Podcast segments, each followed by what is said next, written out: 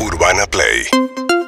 1043 Y entré. Bueno, hablando de Masterchef, hoy toca cocinar pastelitos. Sí. No son fáciles, les quiero decir. Eh, hoy es una. Hoy tocan pastelitos. ¿eh? En- Canta. me toca probar con po- cocina de pastelitos. Se te ve como envalentonada. Yo creo que te fue bien. Bueno, vamos a una versión de locro y comida tradicional con Paula Comparatore. Ella es chef, fundadora de y cocinera del Federal que queda en el centro, en San Martín, al 1015, pero se está mudando por acá por Palermo. ¿Cómo andas, Paula? Buen día.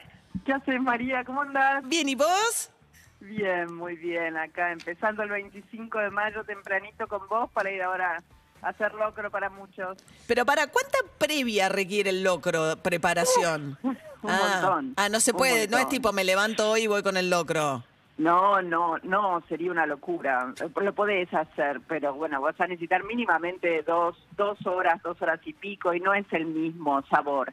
Yo lo voy preparando de a poquito y ya lo tenemos listo desde hace 48 horas.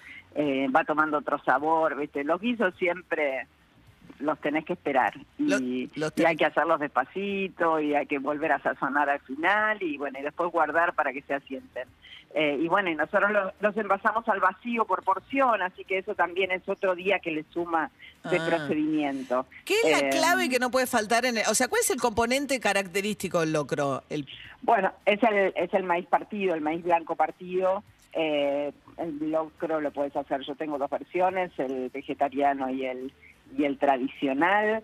Para mí lo que no le puede faltar, y, y lamento por los vegetarianos, pero Sí. es, es toda la albúmina que le trae el cuerito, la grasita. Mucha el grasa, ¿no? Tiene grasa, sí, Sí. Tiene, tiene un componente graso alto, tiene panceta, tiene chorizo colorado, eh, todo eso le da una, una redondez al sabor. y- ¿Y se usa el cuero de que, como si fuese la- como una piel... El cuero, viste, por ejemplo, la panceta que vos tenés arriba, eh, la piel del directamente del cerdo, ese es el cuero. En realidad la, la recibís cruda, es la, es la, es la piel del cerdo que tiene, bueno, tiene una, una subcapa de, de grasa importante y bueno, eso ayuda muchísimo al caldo y al... Pero bueno, siempre quiero aclarar que todas estas vers- hay tantos locros como cocineras eh, y, y cada vez, mira, ayer yo justo tuve una nota para, para un noticiero y una, una señora salteña se enojó mucho conmigo ¿Qué hiciste? porque le- yo le pongo batata a mi locro. Qué rico. Eh, No, y y, me eh, dijo eso... que no. que no. Me dijo que no y se enojó mucho. Bueno, ¿Qué? pudimos... Calabaza, Ah, ma- poroto... Eh, yo le pongo maíz partido por otros payares, eh, eh, ca- calabaza, le pongo batata, eh, zanahoria, pero bueno, ese Ah. es mi locro. Yo siempre digo que es mi versión. eh, No comemos suficiente poroto, ¿no, Paula? Porque ah, eso, No, digo, te- le damos ahora- mucho al arroz, le damos mucho a la polenta como argentinos, digo, ¿no? Y tenemos Sí. mucha variedad de porotos. Bueno, obviamente Brasil con la feijoada, todo, pero salvo en el norte hay muy poca uso del poroto. Y ahora cada vez más, ¿viste? ¿Qué sé yo? Yo cuando empecé, que empecé en el 2000 con mi restaurante, no veías un locro en un restaurante que se digne de ser canchero, pero ni, ni, ni por casualidad. Claro. Hoy miro con buenos ojos que hasta, o sea, todos los restaurantes tienen una versión de locro para el 25 y, y me encanta porque es como que le fuimos, viste, encontrando el gusto a lo nuestro.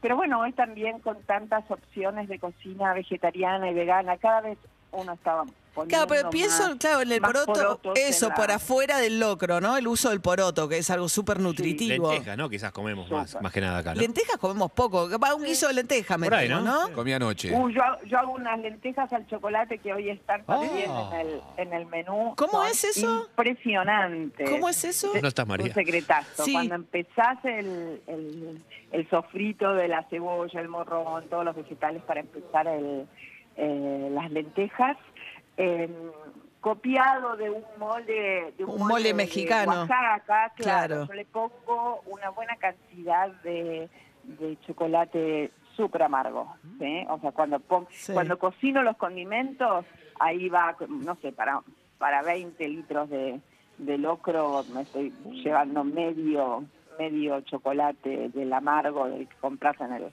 en el kiosco, eh, el más amargo de todos, y ahí ya lo mezclas con los picantes, yo le pongo también frutos secos, entonces se va armando un, un mole interesante que le deja.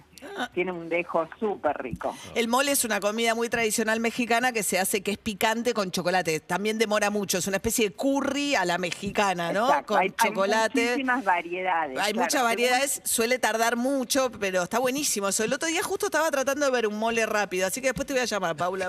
Dale, Paula, ¿vas a dale, mandarme un locro? ¿Eh? No. Flora, ¿Qué déjame-? No, envasa al vacío. No, porque va a mudar el federal a un barrio, a un bar este de lo- sí, por acá, ¿no, Paula? Notable. A un bar sí, notable. Un bar notable que se llama Monte Carlo. Monte Carlo cerró durante la cuarentena el año pasado. Un bar que va a cumplir el año que viene 100 años. eh, tradicional por tener la taza de café con leche más grande de, de Buenos Aires. Era un bar que en sus mesas albergó, bueno, un montón de gente eh, conocida, pero uno de sus más célebres es el Che Guevara. Ah, Eh, bueno, Qué bueno, así que- el año pasado cerró y, y bueno, yo me iba siempre caminando de mi casa al restaurante para no volverme loca cuando teníamos todo, todo, todo cerrado. Y bueno, ahí vi cuando cerró y dije, bueno, qué buena, qué bueno sería poder reabrir esto y bueno, en, en un mes más estamos abriendo. Bueno, Y- Raviñani 1493 Floral Corta. Ahora te lo pido, por Eh, favor, es amiga mía, Paula. Yo ¿te después le hago una historia en bien? Instagram, como Vicky. Galletitas saladas dulces. Paula Comparatores, chef, fundadora y cocinera del Federal, está con su locro ahí en el Federal, pronto en el Monte Carlo. Te mando un beso y ahora después te escribo, Paula. ¿eh? Seguinos en Instagram y Twitter. Arroba Urbana Play FM.